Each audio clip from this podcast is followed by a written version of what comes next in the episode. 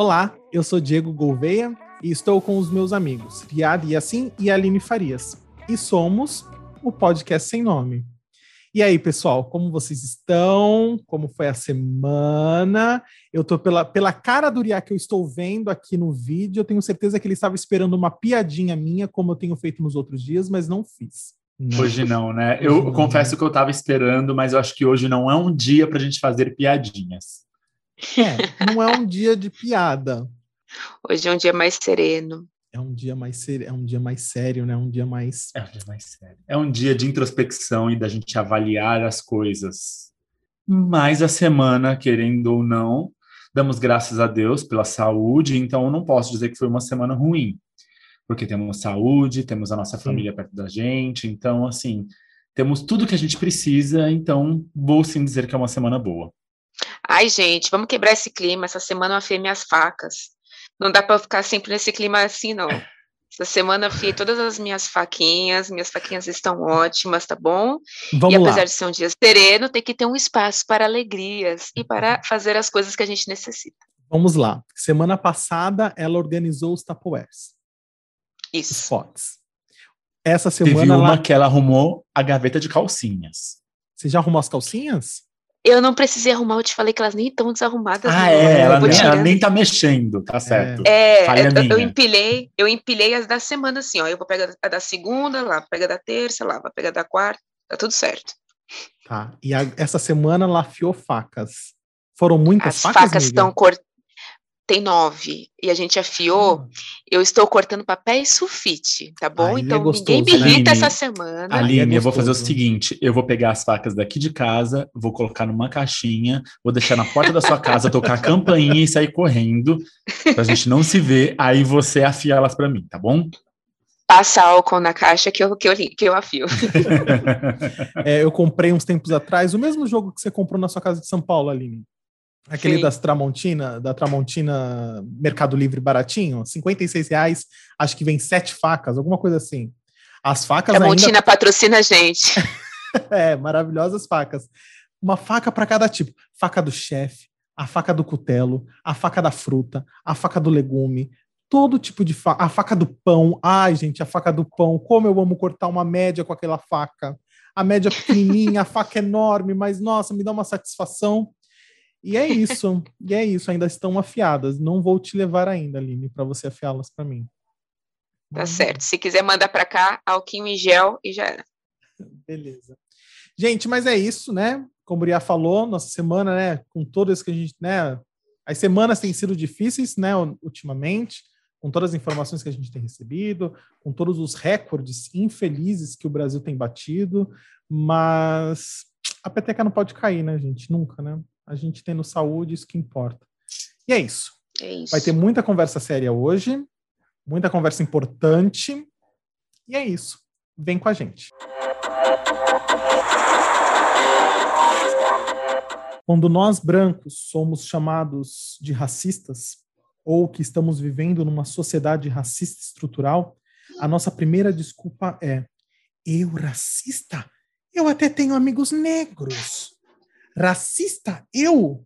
Eu até tenho uma tia que trabalha na minha casa desde que nasci e é negra.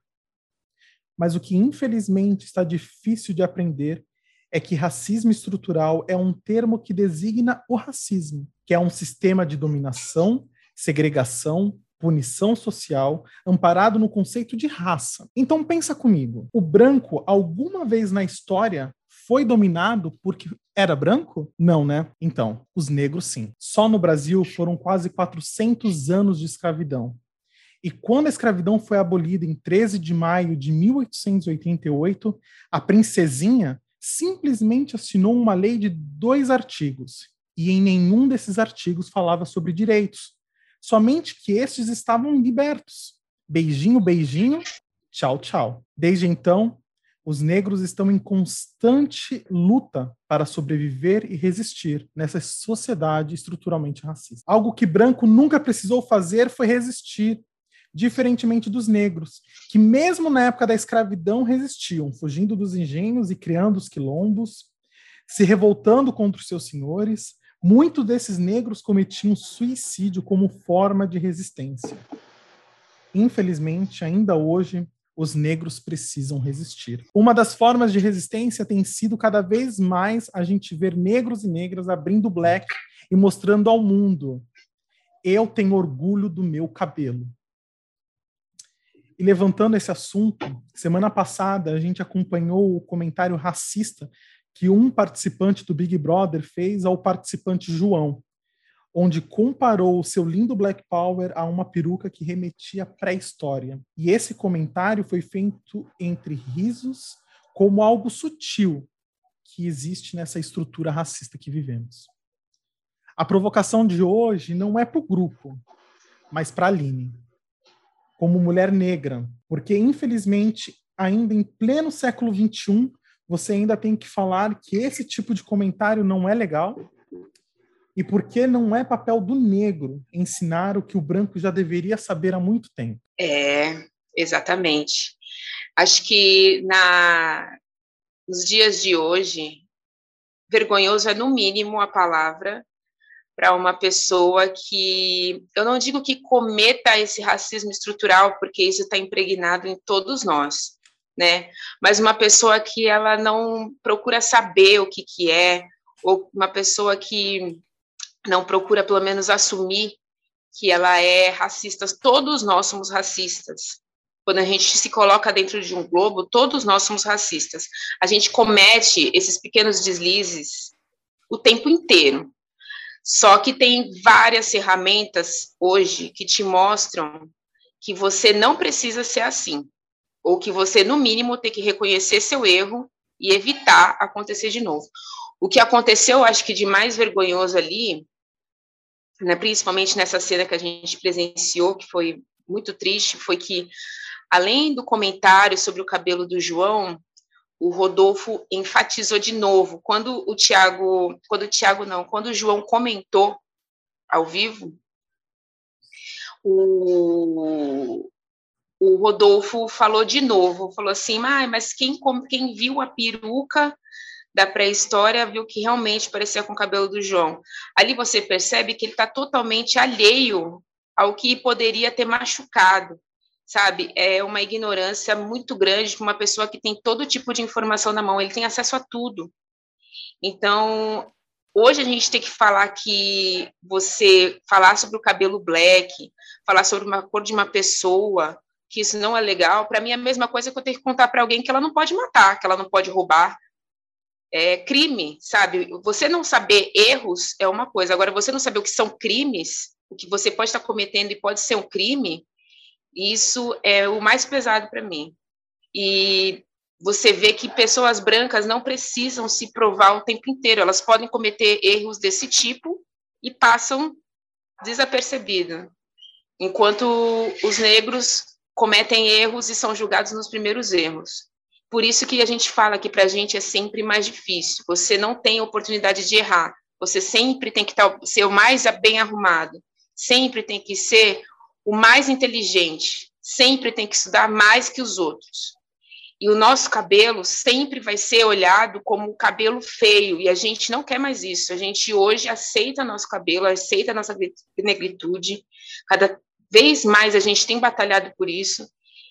E é desagradável, é triste de ver as pessoas ainda com esse tipo de comentário, sabe? Em 2021 isso passa assim, chega a ser bem mais nojento que antes, eu acho, porque hoje todo mundo se considera o Brasil como ai, o país não tem tanto racismo. Para vocês que são brancos, né? Para vocês que nunca tiveram que lutar mais que os outros, com certeza não deve ter racismo para vocês. Para preto sempre tem. E para gente, qualquer comentáriozinho que vocês fazem piada, para gente dói. Então, foi bem difícil para mim ver essa cena. Chorei em todos os momentos que passou, repetiu várias vezes na TV, foi difícil ver, eu evitava. Então.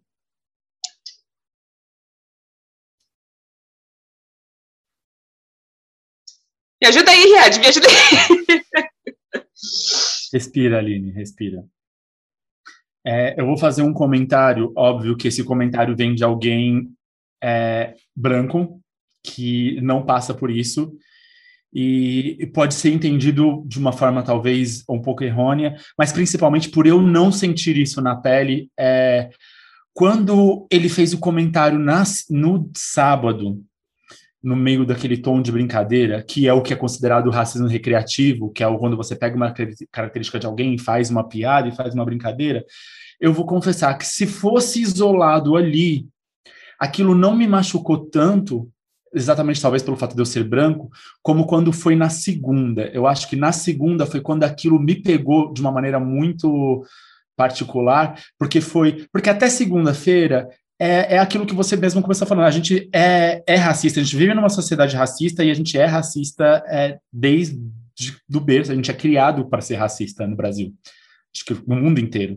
Então, quando foi no, no sábado, é, eu ainda poderia pensar que foi um comentário inocente vindo sem as piores das intenções e que dependendo da forma como ele se corrigisse, a gente poderia seguir em frente. Óbvio que para você que ouve isso não é assim.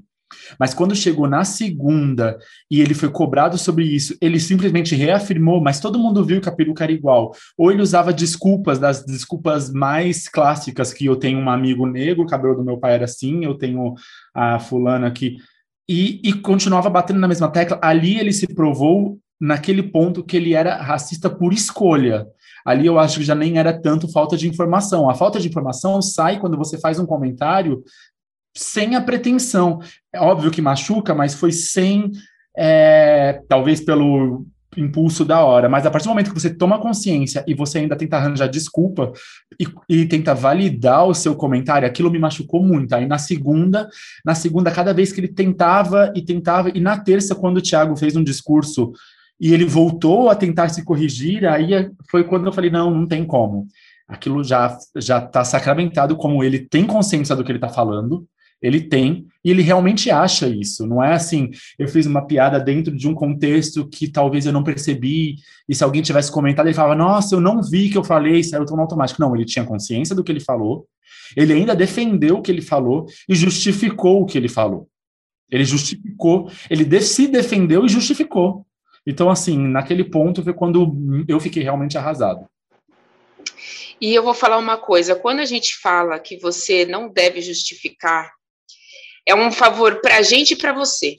Para a gente que está escutando toda essa cobrinha e para você, amigo branco. Não justifica. Vai ficar pior. Você vai cagar mais ainda do que você já falou. Você justificar com eu tenho familiares pretos, eu tenho amigos pretos, não importa, não quero saber, sabe? É, se você mora no Brasil, com certeza você tem alguém, com certeza você tem alguém preto na sua família. Você não precisa me explicar isso. E se você acha que não tem, você tem. Lá atrás, lá os seus antepassados portugueses, espanhóis, com certeza fizeram filho em alguma escrava, porque eles faziam isso, estupravam as escravas e faziam os filhos. Então você tem. Não justifica assim. Tenho amigos pretos. Também não justifica assim, porque aposto que você faz a mesma piada que seu amigo preto. Então, fica quietinho. Desculpa, não vou fazer mais.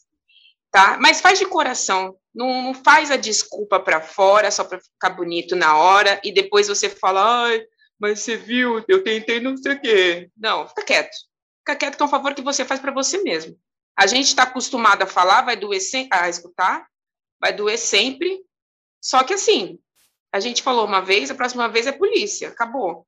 Agora você não. Você tem que tomar cuidado, porque é o tipo de coisa que você pode ir preso. É, eu, eu já, vocês sabem a minha opinião. Eu, a minha paciência é um taco de beisebol, né, uma cadeira.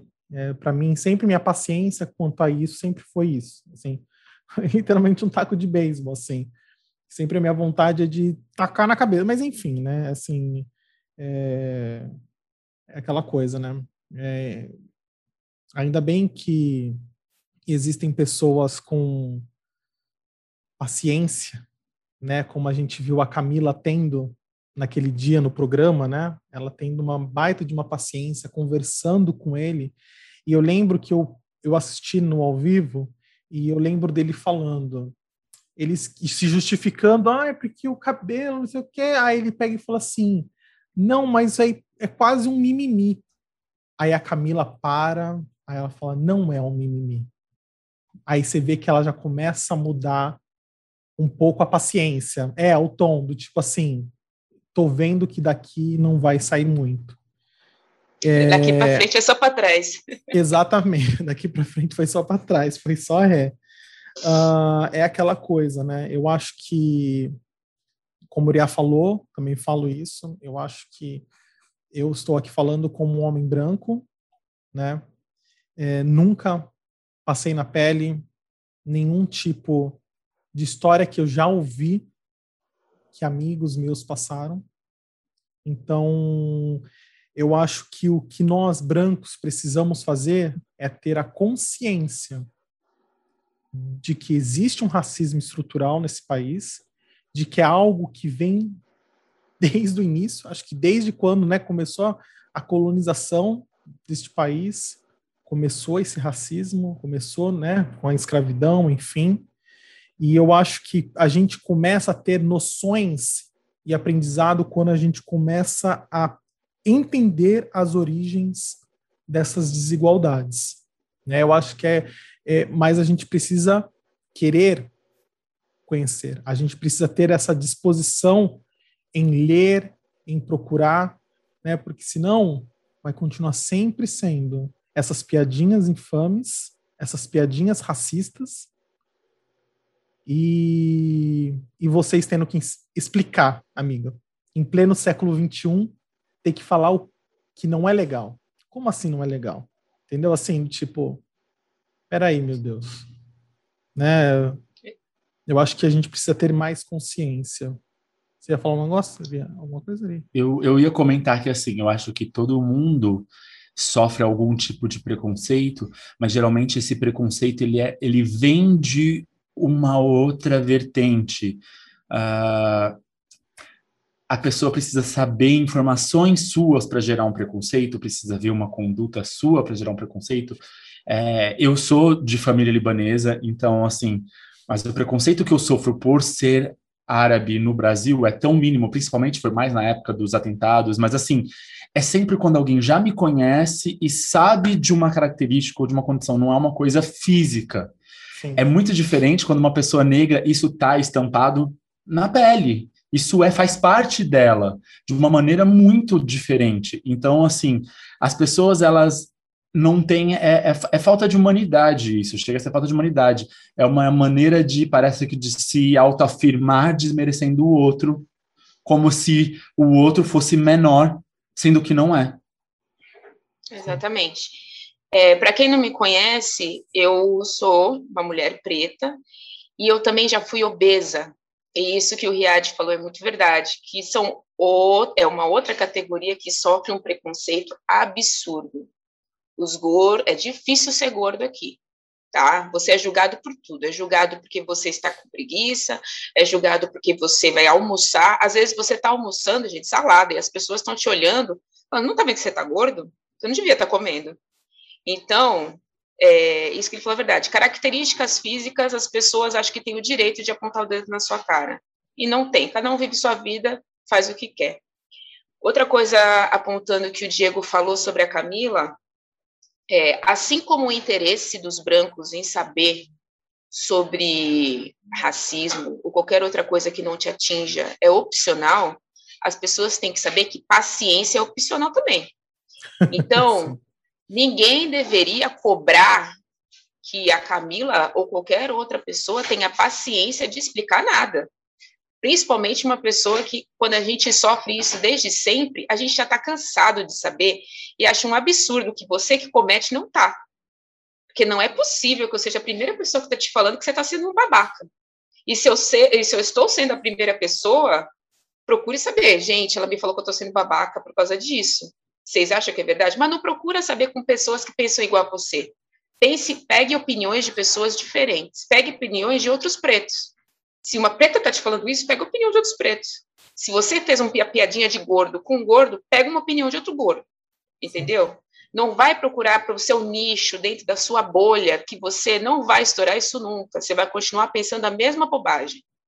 Então, se interessa, vai pesquisar. Ai, mas eu tenho preguiça de ler. Gente, hoje tem formas didáticas de aprender.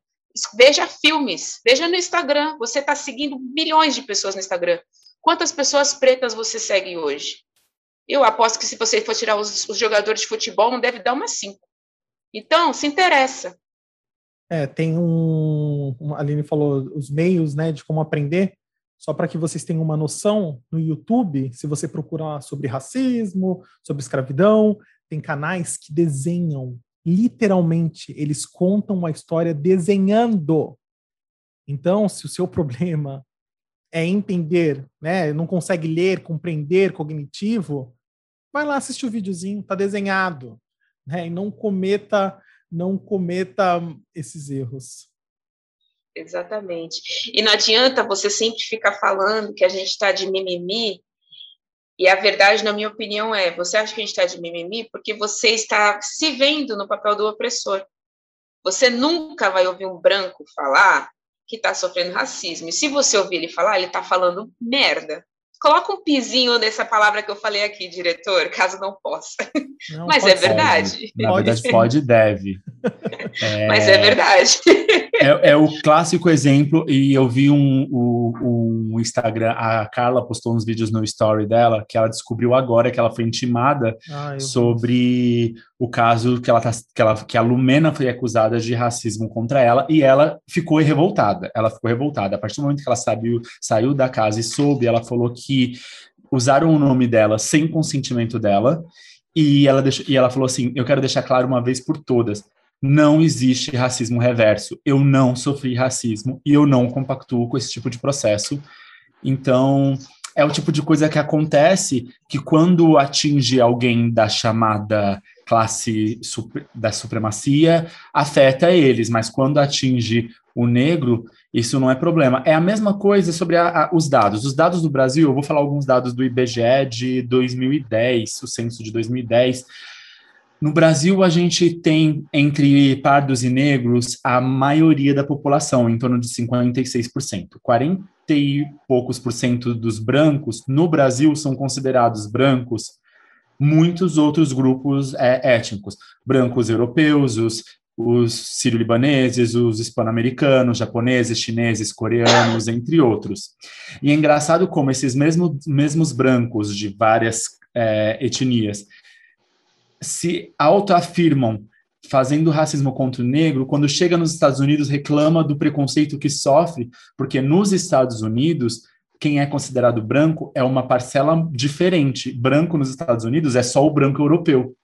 Nos Estados Unidos, você ser latino, você ser brasileiro, você ser hispano-americano, você não é considerado branco.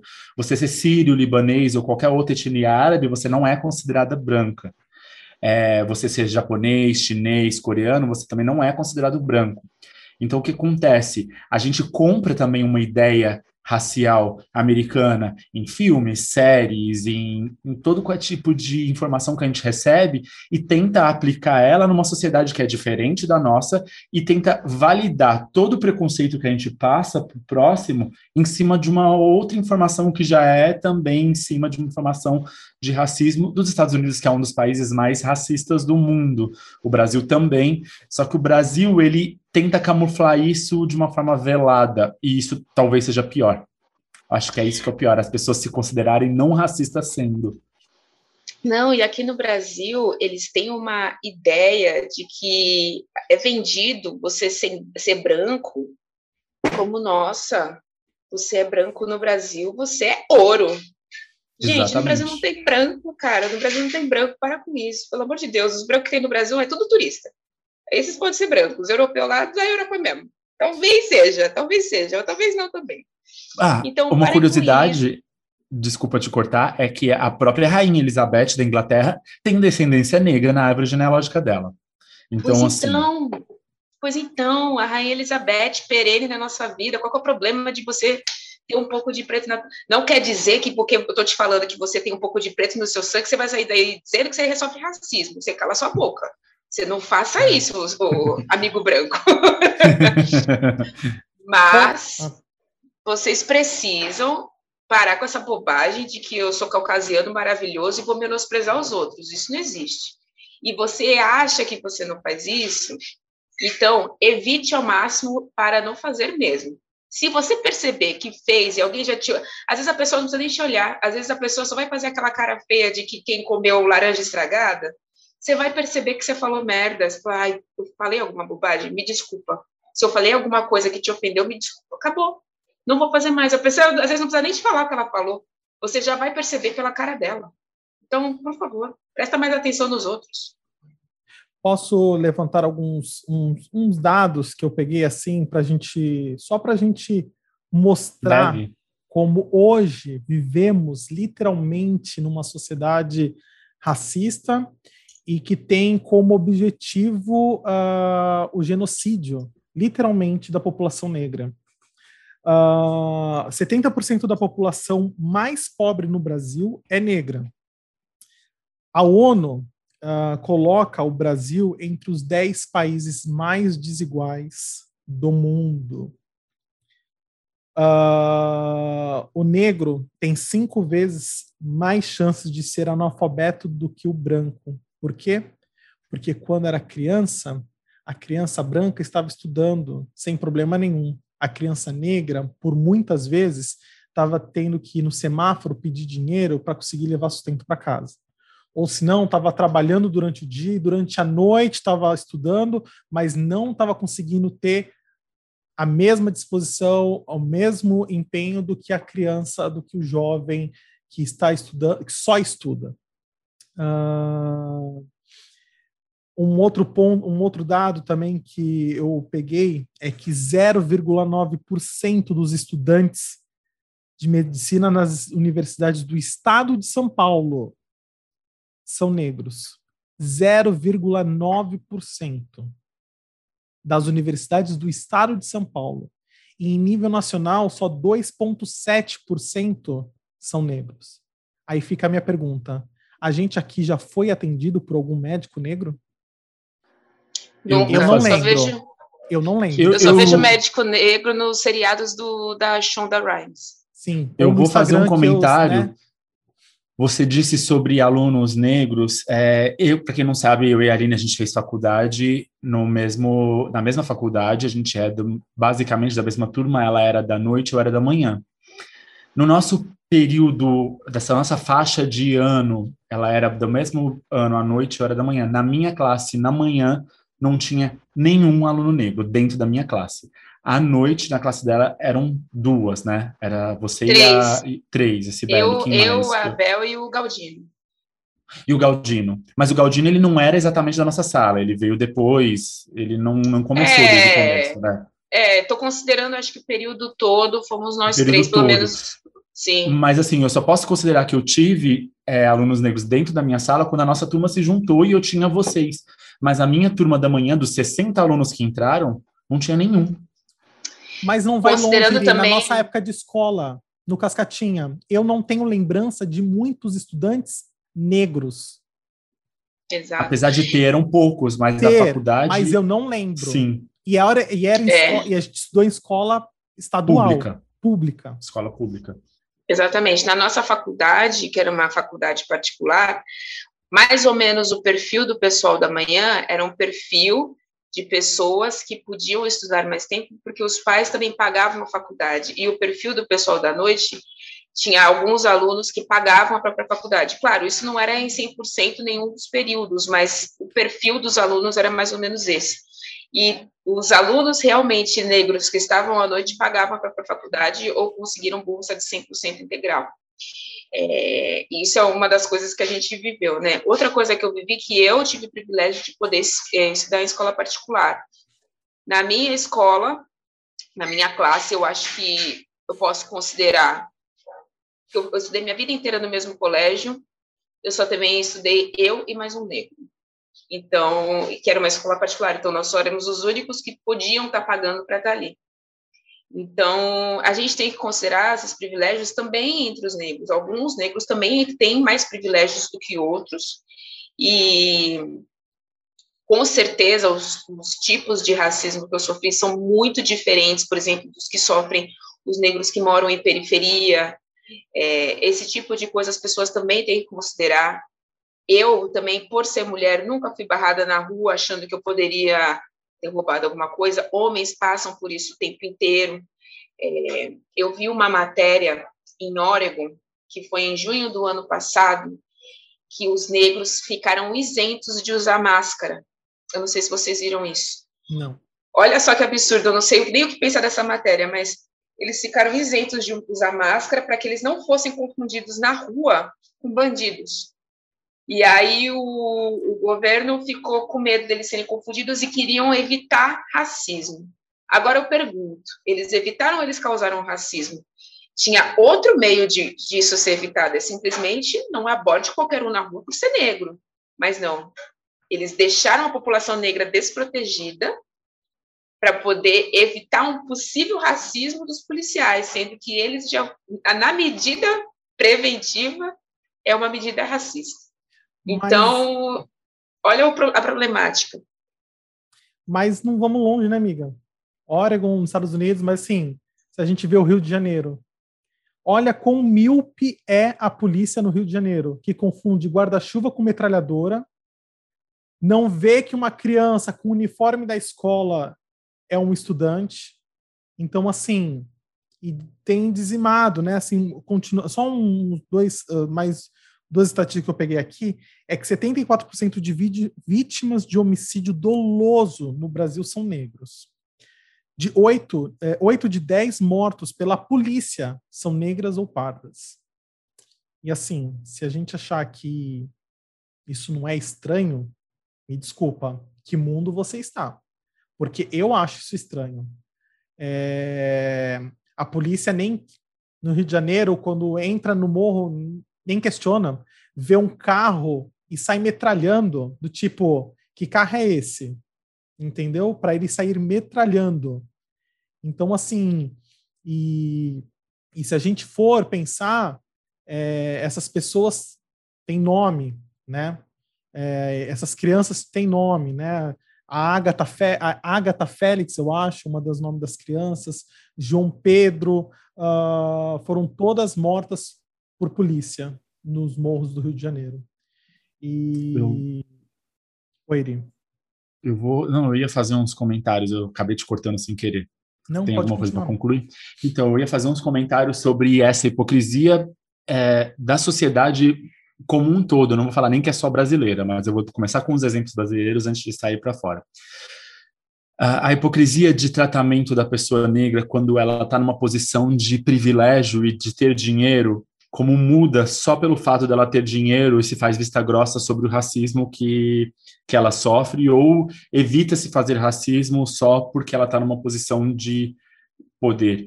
Durante a época da escravidão, tivemos é, não tenho, não digo que sejam príncipes, mas é, algumas, alguns livros dizem que foram príncipes africanos, outro que eram filhos de homens muito ricos da África, que vinham estudar e fazer faculdade no Brasil, em plena escravidão. A gente também teve a Chica da Silva, não a da novela a Chica da Silva verdadeira, que naquela época existia a igreja para os negros e a igreja para os brancos, a católica, era segregado, e a partir do momento em que ela atingiu uma posição financeira diferente e passou a poder doar para a igreja branca, ela foi aceita a frequentar a igreja branca também. Então ela começou a frequentar as duas igrejas, que uma era da sociedade de Diamantina e a outra era geralmente frequentada pelos escravos, escravos libertos. Então é essa hipocrisia que se faz. E isso vai para fora do Brasil também. Esse, semana passada teve um episódio daquela série nova da Disney, O Falcão e o Soldado Invernal, que teve uma cena que foi bem emblemática para provar isso, que tá o, o, o, Falcão andando junto com o Soldado Invernal na rua, os dois discutindo, chega o carro da polícia e para os dois, e começa a perguntar pro, pro, pro Soldado Invernal se ele estava, estava sendo importunado. Aí o, pediu os documentos e aí o, o, o Sam, que é o Falcão, disse que não estava com os documentos e ele começou a ah, se acalma, se acalma. Ele, não tô nervoso. Aí perguntou, você está sendo importunado? Até que um outro policial chegou e avisou para ele, esse é o, é o Falcão, que salvou a gente da história do Thanos, tudo, aí muda totalmente a postura. Ah, desculpa, eu não te reconheci sem aqueles óculos. Não, muito obrigado, você quer tirar uma foto comigo? Mas até então, a polícia só reconhecia ele como mais um negro na rua, que faz parte de uma estatística que deve ser oprimida. E não vai muito longe, amigo, porque esse fato, esse caso aí já aconteceu com um amigo meu.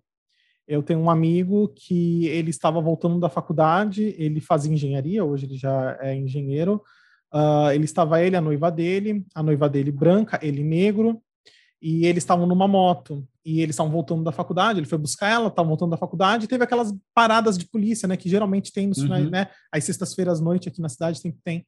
E a polícia parou, chamou ela de lado, estava revistando ele, ela não revistou, a polícia chamou ela de lado e perguntou para ela, é, a senhora está tudo bem com a senhora? É, a senhora conhece ele? Ela na hora essa minha amiga, ela já ficou virada no giraia, já pegou e falou assim: sim, ele é meu noivo, e o que o senhor está querendo dizer com isso? Aí já foi do tipo assim. Aí esse meu amigo trabalha numa emissora aqui da cidade, né, uma emissora de TV aqui da cidade. E ela, ela ainda fez questão. E ele trabalha na emissora tal. É muito fácil a gente chamar a imprensa aqui e, e ter, a gente ter uma conversa. Então, tipo assim, não vai muito longe né? A gente, é, né? então. O caso, os casos não vão muito longe, né? É que finalmente isso está entrando no entretenimento, finalmente isso está sendo mostrado para grandes massas, em, em produções maiores, para as pessoas verem. Porque, assim, a gente está em 2021, as pessoas elas têm que ter essa consciência de entender. A gente não está mais numa época em que você pode usar essa desculpa de que ah, eu fui criado assim, ah, eu sou de uma cidade interior, meus pais eram assim. Isso, quem pode usar essa desculpa é minha avó, de 86 anos. Ela pode usar essa desculpa, porque ela viveu numa outra sociedade, isso porque ela já está nos dias de hoje, nem hoje eu, tô, eu aceito tanto, mas ela foi criada diferente. Nós estamos com 31 anos, 30 anos, Rodolfo tem 32, ele é da mesma idade que a gente, ele não pode usar essa desculpa de que ele é de uma cidade do interior. Ele mora em Goiânia, eu, minha família é de Goiás, eu, eu tenho muitos parentes que moram em Goiânia, e eu posso afirmar que não é assim. Isso é só desculpa. É muito fácil você usar esse tipo de desculpa para justificar é, comportamentos errados, mas no, em pleno 2021 a gente tem acesso a mil informações. Então não dá para ficar se pautando de que você foi criado assim, que dentro da sua casa é assim. Não, e Rodolfo tem acesso a não só informações, várias outras culturas. Ele é uma pessoa viajada, sabe? não, ele principalmente, quando você é uma pessoa pública, essa desculpa não lhe cabe mais. Quando você ainda é uma pessoa que ninguém te conhece, você ainda se faz de imbecil. Uma pessoa pública não tem mais esse direito de não estar informado, é a minha opinião. Não tem mais o direito, você influencia outras pessoas em tudo. Até no seu jeito de, até uma cueca que você usa, as pessoas vão querer comprar. Então, você tem que tomar cuidado com o que você fala. Você não pode ficar falando o que você, só o que você acha e não não ter o mínimo de noção do que daquilo que você está falando. Uh, gente, é, vamos. Nosso tempo está aqui acabando. É, eu queria, para finalizar a nossa conversa, eu queria ler um poema aqui uh, da Elisa Castro. Ela faz parte de uma coleção é, uh, Antifa, é um livro chamado Antifa, uh, da coordenação do Emerson Alcalde, a coleção Slam. É, são esse pessoal que fazem essas poesias de rua, né, que eles vão nas ruas, fazem raps, é, e fazem esse tipo de poesia. E tem uma poesia dela, da Elisa Castro. Eu vou deixar o Instagram dela no nosso, no nosso card. É, mas a poesia fala exatamente assim.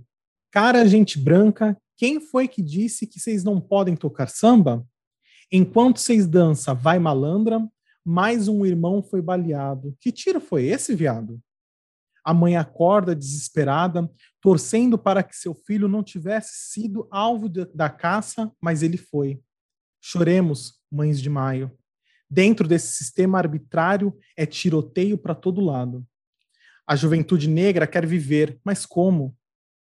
se são considerados os maiores inimigos do Estado, a PM sobe e o sangue desce, manchando de vermelho com sangue dos pretos nos morros do RJ, Rio de Janeiro. O exército chega, a rua estremece, tentando não temer com tanto estresse. Volta a intervenção, grita com orgulho os cuzão, devem ter usado tudo pó daquele avião. A ditadura não acabou, muito menos a opressão e com um fuzil na mão, revistam mochilas de crianças roubando delas a pequena esperança de conseguir concluir a escola, para não precisar pedir esmola, usar cola e ir para a prisão. Mas para quê, né? Investir em educação? Se a gente pode abrir mais cadeia e deixar em superlotação? Como que as quadrilhas conseguem a munição, o armamento e quem fornece as drogas? Ou vocês acham possível, no topo da favela, de ter plantação de coca? E o mais engraçado é que a Lava Jato não combate porra nenhuma de crime organizado e a gente não vê nenhum burguês safado sendo massacrado. Enquanto o colarinho branco dá golpe no Estado, nós estamos sendo exterminados com nove tiros no carro, na, cabe na cara foi quatro, há alguns dias mais cinco jovens foram assassinados. Infelizmente, já estamos condenados ao destino da chibata. Por cacetetes, foi trocada intolerância massacrada. O seu racismo velado hoje não passa, muito menos seus atos inconsequentes, geral já está ciente. Marielle Anderson, presente, sempre presentes. E dentre tantos outros já ausentes, resistimos, ecoando as suas vozes para que não jaz, não deixe viver em paz. Sim, nós somos capazes. E ainda digo mais: nessa corrida pela sobrevivência, não vamos mais ficar para trás. Com nós, seis surta. Para de aplaudir, brilhante Ustra. Cola com nós na luta para a gente somar e se ajudar, porque quando a nossa faísca começar a te queimar, geral, com a mão no peito, vai cantar. Dos filhos deste, só lés mãe, nada gentil. Para de matar a gente, Brasil. E é isso. Aline? É, é isso. Não tem muito o que falar. Eu só senti. É, gente, eu vou deixar aqui no card 10 perfis de pessoas para vocês quem tiver interessado, né? Como eu falei, interesse opcional.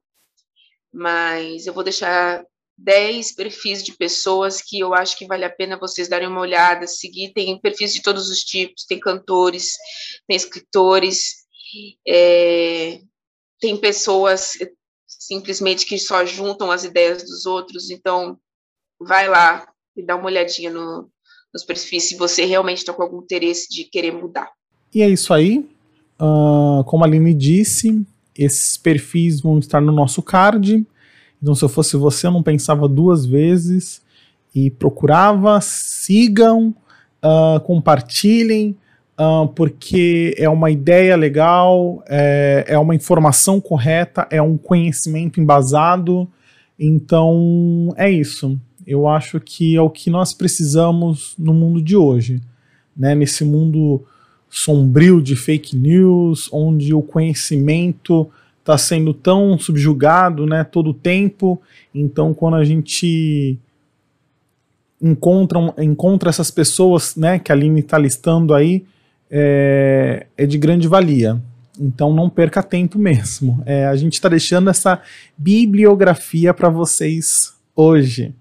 Uh, e é isso, gente. É, esse momento está acabando aqui e a gente vai para o outro momento do podcast, que é um momento muito sério também, que é a Hora do Brasil. A Hora do Brasil!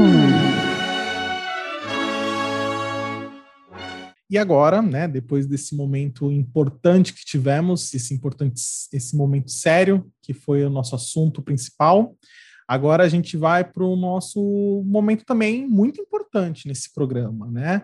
É um momento onde que a gente fala sobre o assunto mais relevante da semana, o assunto mais importante da população brasileira, que é, como sempre, desde o início, Big Brother Brasil. Sim! E como sempre, o nosso time de expertise, Aline Farias, Iriad e assim. E eu confesso que essa semana eu também serei bem expert, porque eu assisti bastante o pay-per-view essa semana posso comentar alguma coisa a mais. Mas enfim, vamos lá. Aline, é com você. Bom, então vamos começar por domingo, né? Noite de paredão. O Gil e o Fiuk foram os anjos e eles imunizaram o João. A indicação da líder Vi foi o Gilberto. Aí teve duas dinâmicas de votação fechada e votação aberta. A votação fechada é, teve empate entre a Juliette e o Rodolfo. E a Via acabou indicando o Rodolfo, que começou a votação aberta.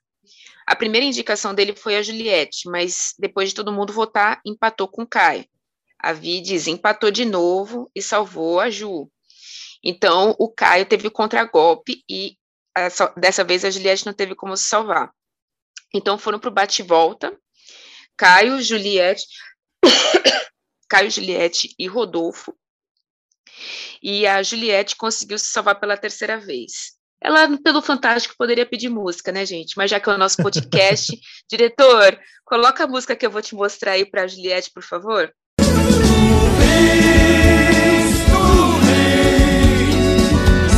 eu já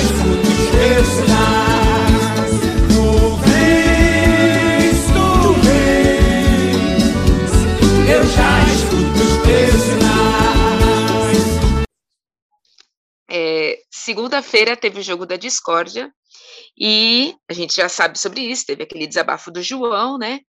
É, ele também recebeu o maior número de plaquinhas de melhor jogador. E a Vi ele quase, logo depois dele veio a Vi, mas ele ganhou disparado.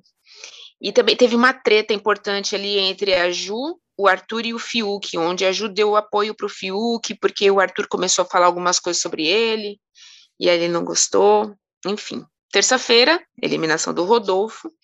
A Vi, líder muito esperta, já começou a recalcular sua mira, porque viu que o Ju não saiu, então ela já começou a atirar em direção ao Arthur. E destaque, porque ela foi uma das únicas pessoas que conseguiu indicar o Gil e não teve treta com ele. Apesar de no jogo da Discord ela ter falado algumas coisas, não virou uma treta de cachorrada, como sempre acontece.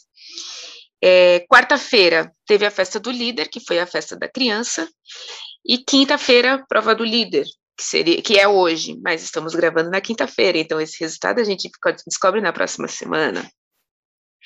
Então, agora, depois de tudo isso que aconteceu nessa semana, fica a minha pergunta. Que rumo que vocês acham que o jogo vai tomar agora? Quem será o próximo alvo? Arthur ou Caio? Diego, qual é a sua opinião? Eu acho, eu acho que todo mundo agora vai talvez no Arthur. Mas antes eu realmente eu não, eu acho que é no Arthur, mas não sei formular bem a ideia. Eu só queria voltar. Eu posso só fazer um comentário sobre a VTube? Que é o Faça todos. Deve. É o seguinte sobre a VTube.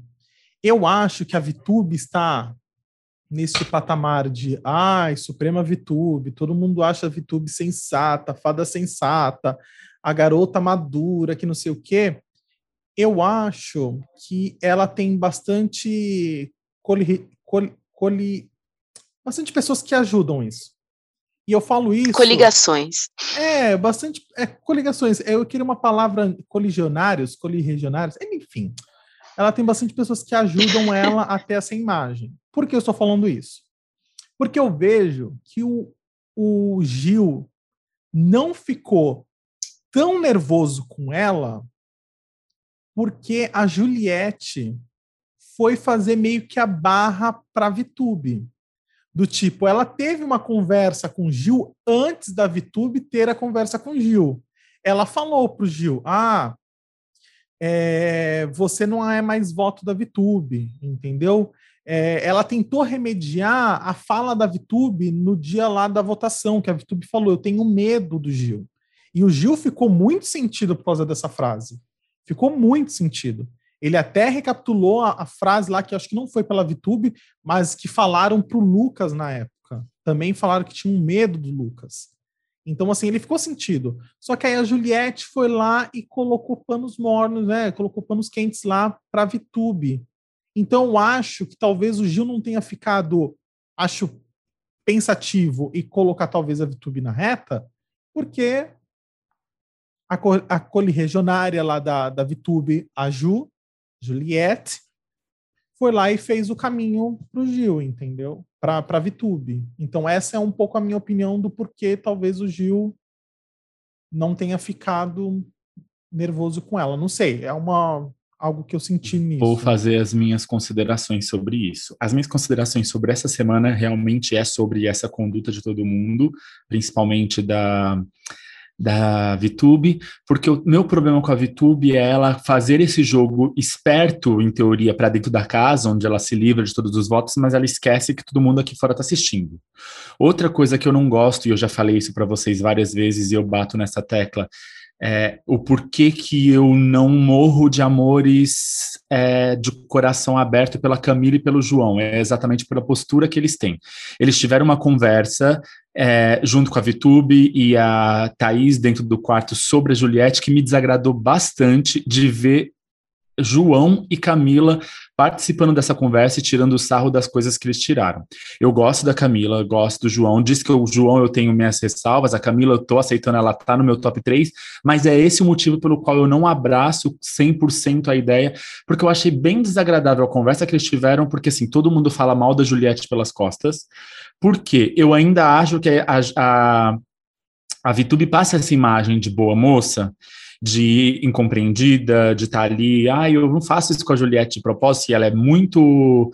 É, ardilosa, é muito Juliette, né? ardilosa, é, ela é maquiavélica até é maquiavélica de fazer isso, e, e, todo mundo acredita e volta naquilo que o Gil falava até da Juliette, as pessoas ficam pensando até nos, nos, seguidores que ela tem, eu tenho certeza. Então todo mundo fica com um pouco um pé atrás com isso. Eu fiquei desapontado em ver a Camila e o João nessa conversa. Hoje teve outra, em que estava o João com a Thaís e a Vitube no quarto, conversando quem seria o top 5 deles. O João citou a Juliette como quinto, a Vitube e a e a Thaís meio que tentaram, não, não, não sei o que lá. A Thaís disse que se colocaria duas vezes para não colocar a Juliette, João riu e concordou, eliminaram a Juliette. Eu não gosto dessa postura deles. Agora, do lado da Juliette, eu acho que a Juliette percebe, ela já percebeu, ela faz que não, porque talvez, é, eu não sei, aí sim eu começo a achar que faz parte do jogo dela essa posição de ter a Vitube como essa amiga que não é amiga. Eu acho que a Juliette, de alguma maneira, ela percebeu. Ela teve uma conversa com o Gil e ela mudou um pouco isso que ela falou, que você viu, quando ela virou pro Gil e falou assim: Gil, toma cuidado com as pessoas que se aproximam de você agora que você voltou, achando que você tá forte. Ele, mas quem ela? Todos. Eu digo todos. Então, acho que ela tá com o pé atrás já com a, a Vitube, mas sem querer mostrar que ela tá com o pé atrás. Eu acho isso. Essa é a minha única consideração essa semana. Eu ainda acho que o Gil tá lá no meu top 2, Juliette em primeiro lugar. Eu acho que o Gil voltou muito forte. E só um spoilerzinho das enquetes da UOL. A enquete da UOL a gente tem Juliette em primeiro e Gil em segundo, como uhum tem há muito tempo a enquete de preferência. A enquete das mais odiadas, a gente tem Vitube em primeiro e Arthur em segundo. A Vitube agora é a mais odiada. Uh, Camila, o João está também entre os mais votados, os mais odiados, mas é óbvio que ele recebe a, os votos das pessoas que votavam, que gostavam do Rodolfo, que gostam do Caio, porque nessa semana ele aparece mais então, ele, por causa dos últimos acontecimentos, ele recebeu um pouco desses votos. A mesma coisa na preferência para ganhar. Camila estava em terceiro lugar na preferência para ganhar, ela caiu dando a vez a João, que os votos que eram da Camila estão no João, e o João está em quarto lugar, se eu não me engano, porque quem está em terceiro é o Caio, que é dos votos do Rodolfo. Então fica nisso. Mas é aquele terceiro lugar com tão poucos votos, porque a Juliette está lá isolada com 50, que na hora de somar os votos numa votação, uhum. isso é desconsiderado. Só isso que eu tenho que Ai, falar por hoje. Eu já falei semana passada. Ai, isso para mim eu, eu, acho tão desagradável essa essa questão da Juliette estar tá acima, né, do bem e do mal dentro desse Big Brother, porque eu sempre analisei a Juliette como uma das assim a melhor jogadora da casa, com a melhor visão de jogo, porque assim, ela conhece o Big Brother de cabo a rabo, ela assistiu todas as edições, ela sabe muito bem. Eu achei sensacional quando ela pegou o Thiago Leifert, quando ela no jogo da discórdia essa essa semana. É... Voltamos um minutinho, galera.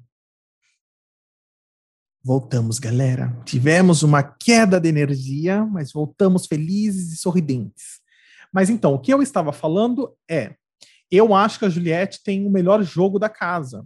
Porque, assim, ela, eu acho que, não pelo melhor jogo de ter conquistado a sociedade brasileira, mas ela tem o melhor jogo porque ela consegue enxergar muito bem o Big Brother. Ela conhece o Big Brother muito bem. E eu, antes de, antes da gente cair, é, eu estava querendo falar da, da, do jogo da discórdia, quando todo mundo estava entre Rodolfo Gil, Rodolfo Gil, e aí o Thiago Leifert brinca com ela. Ela foi a última, e o Thiago Leifert fala assim: e aí, Juliette? Esqueceram de você? Ela solta. É claro, eu não tô no paredão. Aí eu falei, gente, olha como ela entende o jogo. Ela sabe que se ela tivesse no paredão, todo mundo ia para cima dela, como foram as outras vezes. Então, assim, ela tem essa noção do jogo. Mas, enfim, é aquela coisa. Querendo ou não, ela é o primeiro lugar.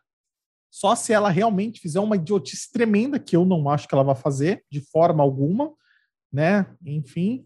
Mas, é, mas o meu coração ainda era Camila. E Camila serei. É, eu queria só mostrar a diferença entre o jogo da Júlia e da VTube. Porque a VTube joga para o pessoal dentro da casa. E a Juliette joga para o pessoal fora da casa, o pessoal aqui de fora. Então, e o fato das duas serem amigas, entre aspas, né? Porque a VTube é uma baita cobra com a Juliette, mas de certa forma elas se complementam, porque se a Vi dependesse só do pessoal da casa, ela ganharia o jogo, porque ninguém vai votar nela tão cedo. Ela é aquela famosa morde a sopra, né? Ela fala mal, logo em seguida ela vai lá e dá uma alisada na pessoa. E a Juliette, a Juliette quase ninguém gosta dela dentro da casa, em compensação, ela ganhou público de, em massa. Então, as duas, até por um certo tempo, elas se complementaram dentro da casa, mas já está na hora de quebrar esse vínculo, porque agora a Vi vai começar a prejudicar a Juliette, sim, é a minha opinião. E agora ela, esse joguinho de manipulação dela não vai conseguir durar muito tempo, porque se ela bater no paredão por qualquer motivo, qualquer azar, eu acho que ela sai. E, e realmente, para mim, a Juliette é a melhor jogadora, porque não adianta nada você ter o público lá dentro, tem que ter o público aqui fora, que é a galera aqui que faz você ganhar ou não. Você pode bater em todos os paredões. Se você for a campeã desde o começo, você não sai. Então, realmente, eu concordo. Agora, só para falar a última coisa, Ri, você esqueceu de comentar quem você acha que vai ser o próximo alvo, Caio ou, ou Arthur? Ou você acha que vai ser uma outra pessoa? Então, eu dependo muito de saber quem é o líder para saber quem vai ser o próximo alvo. Eu não consigo arriscar, porque assim, o Caio e o Arthur são os próximos alvo, alvos natos. Os Sim. dois têm certeza e ciência dessa, dessa de como eles estão, porque eles sabem que eles não têm aliança mais com ninguém na casa e que ninguém tem bons olhos com eles, nem a produção, porque eles estavam felizes na festa cantando uma música, eles cortaram a música quando eles começaram a cantar e trocaram por funk. Então, assim, eles sabem que eles não são, que eles são odiados por todos, inclusive pela produção do programa. Então, depende muito de quem for o líder para saber em que rumo o jogo vai. Mas você está apostando assim, em, quem, em quem você gostaria que fosse o líder essa semana? Para ser sincero, um dos dois. Olha, eu não gosto dos dois, mas eu acho que um dos dois, como líder, a gente consegue movimentar a votação para os outros. Se os dois não forem líderes, os dois estão no paredão. Eu quero ver outras é. pessoas irem. Então, assim, seria interessante um dos dois irem. Eu não quero que nem Gil, nem Juliette saiam, não quero que agora óbvio que não quero que agora que não saia Camila e João, então eu preciso que outras pessoas, as outras pessoas, Fiuk, é, Vitube, Thaís, Poca, vão para o paredão. Eles não vão, então eles precisam ir. Eu vou dar um spoilerzinho da prova do líder que vai ser hoje, que a gente não, não vai ver, né? Mas eu já sei como que ela vai ser a primeira fase. Vai ser uma fase de mata-mata, de duelo. Então, uma pessoa vai ser uma pessoa para duelar, e aí ela vai. Só que a gente ainda não sabe como vai ser essa dinâmica, parece que vai ser habilidade e a pessoa vai poder dizer, vai poder ter a linha de raciocínio, se eu vou escolher, sei lá, alguém que eu considero mais fraco, ou alguém que eu não quero ser que eu não quero que seja líder, que pode me indicar, enfim. Isso eu sei que vai ser a primeira fase da prova do líder hoje, vão ser divididas em duas etapas. Eu descobri isso no plantão BBB, que está tendo agora à tarde. Ai, gente. Então é isso, né? Como a gente está gravando hoje na quinta-feira, a gente não sabe o resultado ainda da prova do líder, mas semana que vem a gente, com certeza, né, nesse momento tão importante que é a hora do Brasil, a gente vai falar sobre a liderança dessa semana e vamos falar também, claro, sobre né, como que foi o jogo, né, como que tá a casa, né? Mas enfim, falamos tudo que tínhamos para falar nesse momento muito importante. E agora, né, como todo mundo sabe, é sábado de aleluia, né? Nós todo sábado é sábado de aleluia para nós. Então, agora é o nosso momento de malhar o Judas. Judas, Judas, Judas, Judas, Judas. E o momento Judas, Malhando Judas, é o momento onde a gente escolhe algo que a gente mais detestou na semana para a gente acabar com a raça. E aí, Iri, com quem a gente vai metralhar hoje? Ou o que, quem, como, onde, por quê? Onde, quando, porque hoje a gente vai metralhar. Eu acho que dentro do, do espírito do que tem sido esse podcast hoje, eu acho que nada mais justo do que a gente metralhar é, os famosos, famosos isentões. Todos esses famosos que ficam cinzentando de suas responsabilidades sociais, porque querendo ou não, quando você assume uma postura de famoso no Brasil e no mundo, eu acho que você não pode cinzentar de questões importantes e de se posicionar quando você precisa se posicionar. Temos três exemplos hoje disso, que é, por exemplo, Rafa Kalimann, sobre o caso do Rodolfo, que ela, como ex dele, não quis se posicionar. É, é engraçado você ver tanto Rafa Kalimann quanto Marília Mendonça. Marília Mendonça é outra que vem assistindo o Big Brother, tecendo críticas sobre todos os outros eliminados, principalmente Negro Di, Lumene e Carol, com, e Carol Conká. E aí, quando chega na hora do Rodolfo, que a gente sabe tudo o que aconteceu, elas resolvem se isentar. Rafa Kalimann disse que que por causa de trabalho, agora que ela tem contrato com a Globo e tal, que por causa de trabalho ela não vai se posicionar, mas e aí falou que as pessoas estão sendo desrespeitosas com ela, que ela não tem responsabilidade sobre nada nem ninguém, que eles têm que arranjar um culpado que não é ela, ela evita falar disso então, assim, ela se isenta de tecer uma crítica num assunto que é importante sobre alguém que ela conhece e tem algum vínculo. A mesma coisa Marília Mendonça, que até figurino para a eliminação da Carol Conká ela tinha, e agora ela diz que não quer, não quer falar, não quer se, se comprometer com o assunto, que não diz respeito a ela, que ela não pode ser acusada de racismo, ela não tem, o crime não é dela, ela não fez nada e fica se isentando de falar sobre um assunto quando é com alguém que conhece ou com algum meio em que você vive. Até quando os famosos vão falar e criticar coisas e deixar de falar e criticar quando tem algum envolvimento ou alguém que conhece. Por exemplo, uma famosa isentona que a gente gosta de passar pano, mas eu acho que hoje não, vamos, não vai ser assim, é Ivete Sangalo. Todo mundo ama Ivete hum. Sangalo. Ivete Sangalo é uma instituição nacional e mundial. Mas Ivete Sangalo sempre cinzenta na hora de falar sobre política. E principalmente agora, com o assunto do, da, do coronavírus, esse número de mortes, é, as vésperas da, do aniversário da, do golpe militar, cobraram, ela foi cobrada por políticos de, da Bahia ter um posicionamento, ela ficou muito brava, disse que ela não se mete em política, todos os fãs dela sabem disso, que ela não tem que se posicionar, ela faz os trabalhos dela, ela tem a parte social dela e que ela não tem que comentar nada. Até quando Ivete vai fugir de se posicionar. Ah, porque, assim, é de costume que todos os artistas do Nordeste têm uma posição muito forte, principalmente os do axé e a Ivete é essa exceção. É, e você vê assim como eu vejo assim, né, a cultura, ainda mais a música, né? A gente viu, né, a questão vai as artes em geral, mas a música sempre foi muito presente em opinião, né?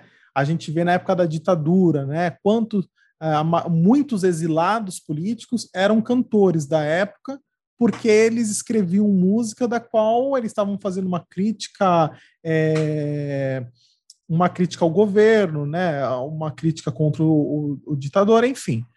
Uh, e a música sempre teve essa pauta muito forte, essa pauta de essa questão muito forte, né, em se posicionar.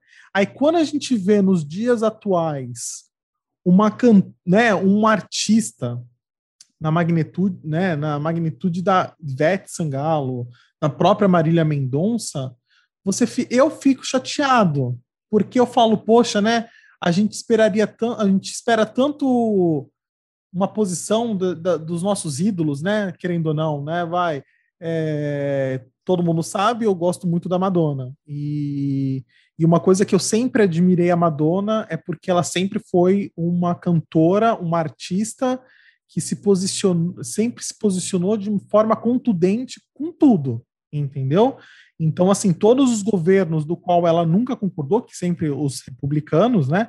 ela sempre foi aquela louca que fazia videoclipe com um presidente com uma bomba na boca, e enfim. Então, você espera do artista. E infelizmente a gente não está tendo essa espera, né, dos nossos ídolos mais, porque hoje em dia é muito aquela coisa assim, eu prefiro me isentar para ter um conforto do que eu ficar falando aqui muito demais e ficar avisado, né? É triste. Infelizmente é muito triste. Muito triste. É, Marília Mendonça só queria levantar um, um porém que para falar de Carol Conká, Nego Di não, não se isentou de nada. Exatamente. Eu vou deixar só essa reflexão baseada em tudo que a gente já conversou aqui, não é mesmo? Exatamente. Cada um tira suas conclusões sobre o que isso pode significar. Mas enfim. Não, não é nenhuma forma de. Desculpa, amiga, mas assim, isso aí a gente já levantou essa bola em acho que em paredões, acho que em dois paredões atrás, quando foi Rodolfo e Carla, e a gente questionou o porquê o povo tava tirou a Carla e deixou o homem branco hétero na casa. E quando foi na época dos, né, dos artistas negros, homem, mulher, mais negros, eliminaram, não tiveram pena nenhuma. Então, assim, não, acho que a gente não precisa deixar de subjetivo, não. A gente tem que realmente falar por quê, né? Não, não botando em xeque a, o caráter de ninguém, mas por quê, né? Por quê? Enfim, minha revolta. Exatamente. O homem branco, o homem branco sempre tem mais uma chance de errar. Essa aqui é a realidade, né? Mas é, essa questão de se isentar, como eu estava falando, é muito complicada. E isso, como os influenciadores fazerem isso, é, é pesado porque as pessoas que seguem os pensamentos dele, que gostam das coisas que eles postam, acham que podem adotar a mesma postura, inclusive de se isentar sobre assuntos sérios. Então, se Ivete, que é uma pessoa que a gente gosta muito, não precisa falar sobre isso, por que, que eu teria que fazer alguma coisa sobre isso ou falar também? Então, eu acho que essa, essa postura de você ficar calado, quem cala consente. Então, consente com o que está acontecendo no momento, não tem nada para se opor, você consente e está satisfeito com o que está acontecendo. Então, elas são pessoas públicas e aí elas não podem deixar de comentar sobre esses assuntos. Exatamente. Neutralidade hoje em dia é um posicionamento, né? Neutralidade é um posicionamento. Então, as pessoas têm que deixar essa mania comum que foi enfiada na cabeça do brasileiro e que política não se discute. Política faz parte da nossa vida. Política se discute sim, tudo que a gente faz é política, então a gente não pode se isentar. Não só política, como outros assuntos, mas a política, com essa mania do Brasil de que política não se discute, a gente não precisa brigar sobre, mas discutir não é brigar, discutir é levantar ideias e chegar a consensos. Então, temos que discutir todos os assuntos para o mundo avançar. Mas aí eu fico, eu, eu coloco uma, eu fico uma, uma questão aqui na minha cabeça. Vai, pensando na Ivete Sangalo Será que a questão dela de não querer se expor ou não querer dar a sua opinião é um medo de perder, talvez, um, uma, um, um público? Ou. Porque pensa bem, se ela vai, se ela, não estou falando que ela é, não estou falando, mas se ela se posiciona por algum, porventura, a favor de Bolsonaro, que é contra tudo né, que existe, mas assim, no ele mundo. é no, tudo que vive ele é contra, mas enfim, mas assim, ele é contra a, a, a, maioria dos fãs dela, né? Que é uma população, querendo ou não, LGBTQIA, que gosta dela. Então, assim, imagina, para aquela para aquela fã, para aquele fã que, que é da comunidade LGBTQIA, ver a sua ídola assim, apoiando um cara que não quer exterminar, né? Quer, não, não, quer, né? Não quer dar direitos à comunidade. Então, assim, eu fico pensando, será que é esse o medo dela? Talvez ter essa posição? A Ivete Sangalo hoje ela é a artista mais é, no Brasil é a artista que ela é mais tem mais fãs de todos os grupos. Todos os grupos. Eu não sei né? se é um medo de perder alguma algum grupo de fã, porque assim todo mundo é fã da Ivete, desde é, quem gosta do Bolsonaro, quem odeia o Bolsonaro, quem vota no, no Lula, quem vota no Ciro, quem vota no Alckmin, quem de todas as classes sociais, a Ivete é quase que uma unanimidade no Brasil. Sim. Então talvez ela tenha medo de perder algum desses não sei, mas ao mesmo tempo, às vezes ela aceita umas coisas tão estranhas, tipo participar de uma despedida de um prefeito que é Sim. um político ou não, que então assim, ela faz algumas escolhas estranhas, é que a gente tem, tem costume de passar pano para Ivete, né? Sim também até quando a gente vai passar pano para Ivete ou outros artistas, aqui a gente não tá só massacrando a Ivete, não é um massacre contra a Ivete, eu não, amo a Ivete, mas até quando a gente vai passar pano para esses artistas que se posicionam de maneiras contrárias a gente. Comprar arte de alguém que a gente gosta, mesmo não concordando com a pessoa, de certa maneira é apoiar essa pessoa. É igual o que, o que acontece com o, é, o Dolce Gabbana igual acontece com o Dolce Gabbana, que eles estão cheios de polêmicas, e aí tem gente que, ah, mas eu compro as roupas porque eu gosto do corte, eu gosto do estilo. Você está apoiando uma marca que é cheia de polêmicas e, e, e assim. Diga, Aline. É, qualquer artista que vá se posicionar, ele vai ter tendência a funilar o seu público. E ninguém está interessado nisso, mas acontece. E se a partir do momento que ela se posiciona contra alguém que é contra o público dela, isso é uma escolha dela. E vai um pouco daquele papo que a gente teve anteriormente. Se a pessoa não procura saber também o que, o que te favorece, escolha de cada um é um pouco de preguiça, né? É, uhum. ela pode se posicionar para não afunilar o público, mas também pode estar se posicionando porque não procurou saber. Então, isso não só falando da Ivete, tem muito artista aí que a gente sabe que não se interessa por política, e enquanto não estiver atingindo o seu bolso, tá tudo bem para eles. Mas eu acho que eles têm que colocar isso como pauta tão importante quanto música ou qualquer outro tipo de arte que eles ofereçam. Anitta, Anitta é uma artista que estava isenta durante as eleições, não quis se posicionar, mas é que a Anitta, é, ela tem uma fama de ser massacrada na internet, coisa que a Ivete não é. Então a Anitta foi massacrada na internet por não ter se posicionado durante a campanha e depois ela buscou conhecimento, ela disse que não entendia, buscou conhecimento de política, fez lives falando sobre e hoje ela tem uma posição mais clara, mas ela mas é um tipo de artista que tem o costume de ser, ela faz parte desse grupo de artistas que são massacradas pela internet. Então, mas a Ivete, ela não é cancelada. A Ivete, ela tá num patamar acima do bem e do mal. A Ivete é a nossa Juliette. Então, ela tá nesse patamar. Então, a, a, a, Ivete, enquanto isso não atingir ela, ela vai continuar desse jeito. Sim, e como você falou da Anitta, a Anitta tem esse costume de massacrar. E eu lembro na época que ela começou a se posicionar é, politicamente, né? Depois que ela começou a falar, né? É, uhum. Eu lembro muitos comentários, assim, comentários machistas, comentários misóginos, assim, do tipo assim, logo ela que rebola a bunda, entendeu? Exatamente. Esse tipo de comentários para ela, entendeu? E assim, e logo ela que só dá tapa na cara do Brasil, do tipo assim, sou uma empresária de sucesso, sou uma marqueteira perfeita, entendeu? Vocês acham que eu não vou saber falar sobre política? E ela vai lá e dá aula. Então, assim, eu acho. Demorou, demorou o posicionamento dela? Demorou. Eu acho que ela poderia ter se posicionado um pouquinho antes. Poderia, mas como a gente falou uh, um bloco anterior, do tipo assim, nunca é tarde, né? Nunca é tarde. Exatamente. Segue seu, né? Segue agora, sempre posicionando da forma é aquela coisa, tenha em mente uma ideia e vá atrás, né? Tenha a sua ideologia e vá atrás. Exatamente. Senão, senão é chato, né? A gente fica vendo só aquele artista assim que canta por cantar, sabe que tá ali pelo dinheiro, não é pela uma, uma força maior, sei lá. Eu acho que eu seria tão feliz na época da ditadura vendo aqueles cantores nos festivais, sabe?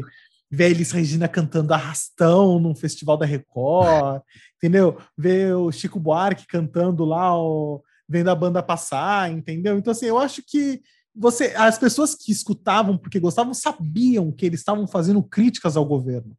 Então, assim, as pessoas sabiam que ele tinha, eles queriam cutucar o governo, que o governo, né, da ditadura, enfim.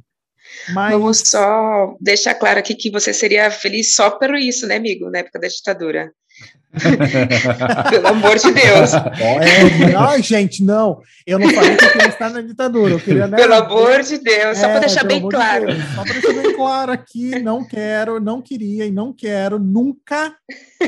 Ditadura jamais. Ditadura jamais. Ditadura jamais. Nunca, nunca, nunca. É, assim, a gente tem que entender, não só a gente, como os próprios famosos dessa geração século XXI, essa geração internet, que não é mais só a arte deles. As pessoas não compram mais só uma música, as pessoas não compram mais só um livro ou só um filme, pessoa, as pessoas compram a vida dela. Então, Uhum. tudo que ela faz hoje em dia faz parte do que ela vende como artista. Então, não adianta a artista X cantar uma música que atinge ao público que ela almeja e ela se comporta de forma oposta isso invalida tudo, porque hoje em dia a gente está de olho em tudo, a gente tem redes sociais de todas quanto é forma, de fotos, de vídeos, de música, de, de tudo que é tipo, de áudio agora, tem redes sociais só de áudio, Sim. então as pessoas elas têm que entender que a conduta delas também faz parte da arte delas. Sim. É, eu acho que falamos tudo. Acho que a Acho gente que malhou sim. bem. Ah, acho que Malhamos sim.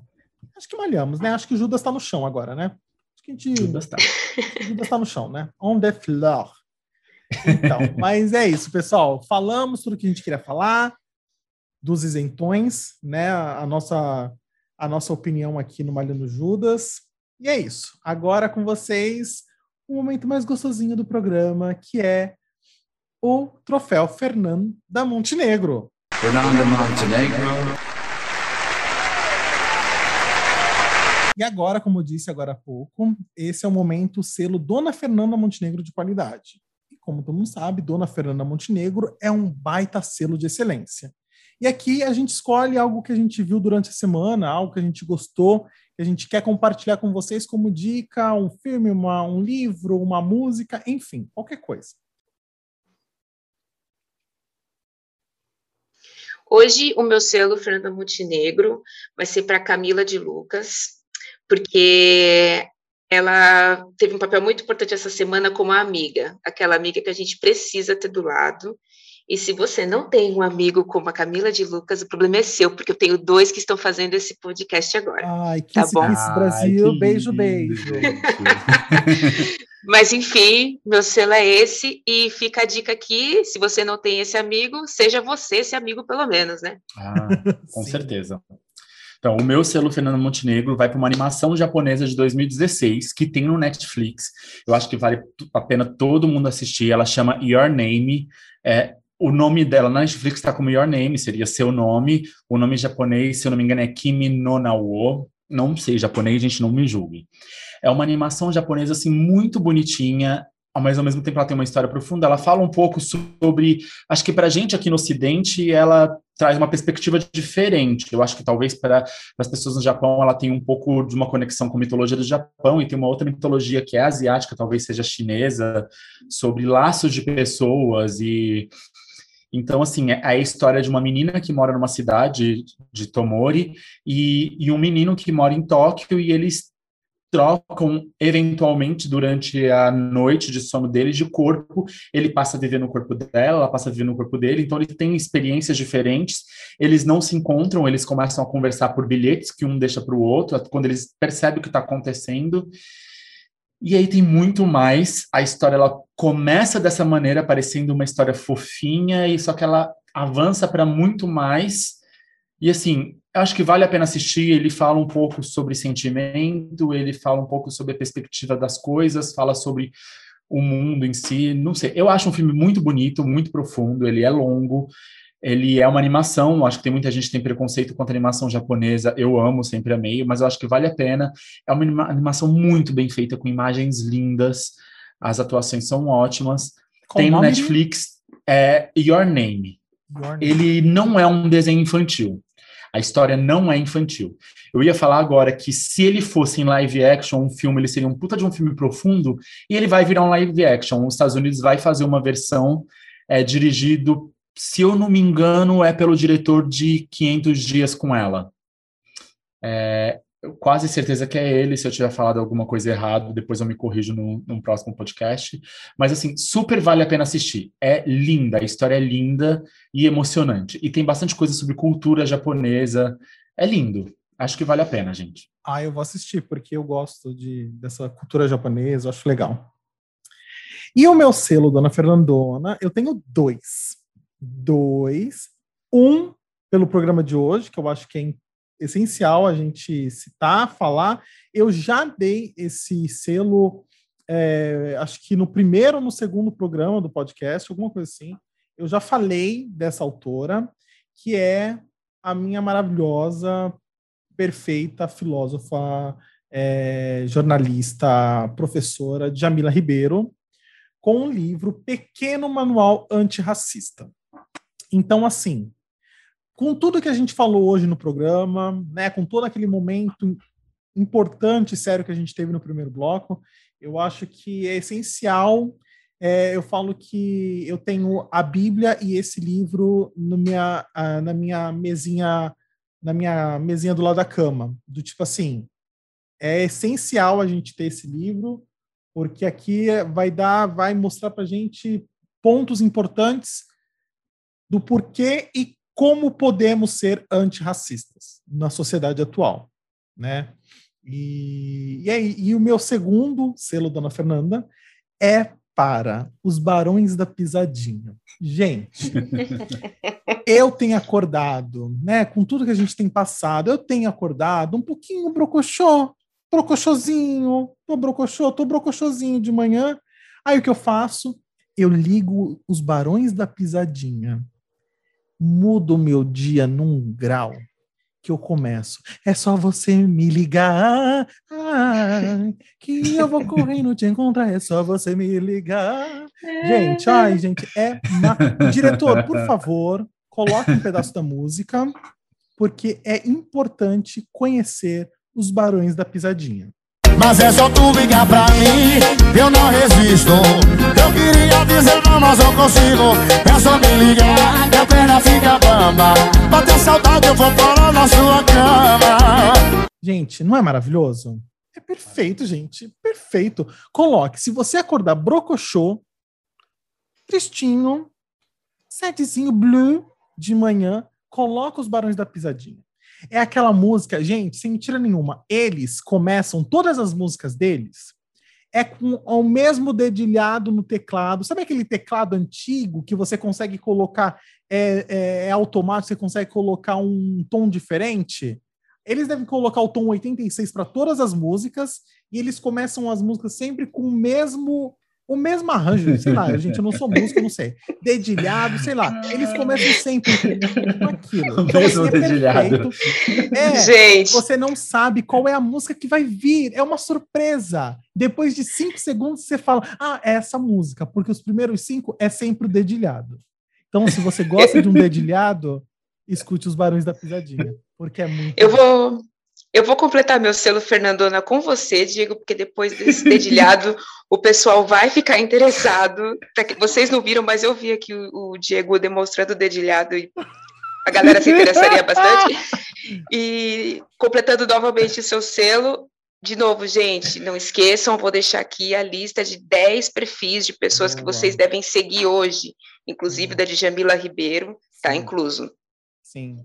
A gente vai colocar. Ah, algo que eu, eu não falei no primeiro bloco, mas eu já vou falar aqui. É, a gente está se propondo né, toda essa semana aí, né, a partir de hoje, sábado, a gente todo dia no Instagram a gente vai fazer algum post de alguma pessoa, algum Instagram, algum livro uh, de escritores negros, de Instagram de pessoas negras que tenham é, essa conversa, né? Que estão dispostos a, a passar o que é o importante, o que realmente importa. Então, assim, todo dia vocês vão ver aqui algo novo no nosso Instagram, podcast.sem nome, com essa, com essa, com essa nossa conversa que tivemos hoje.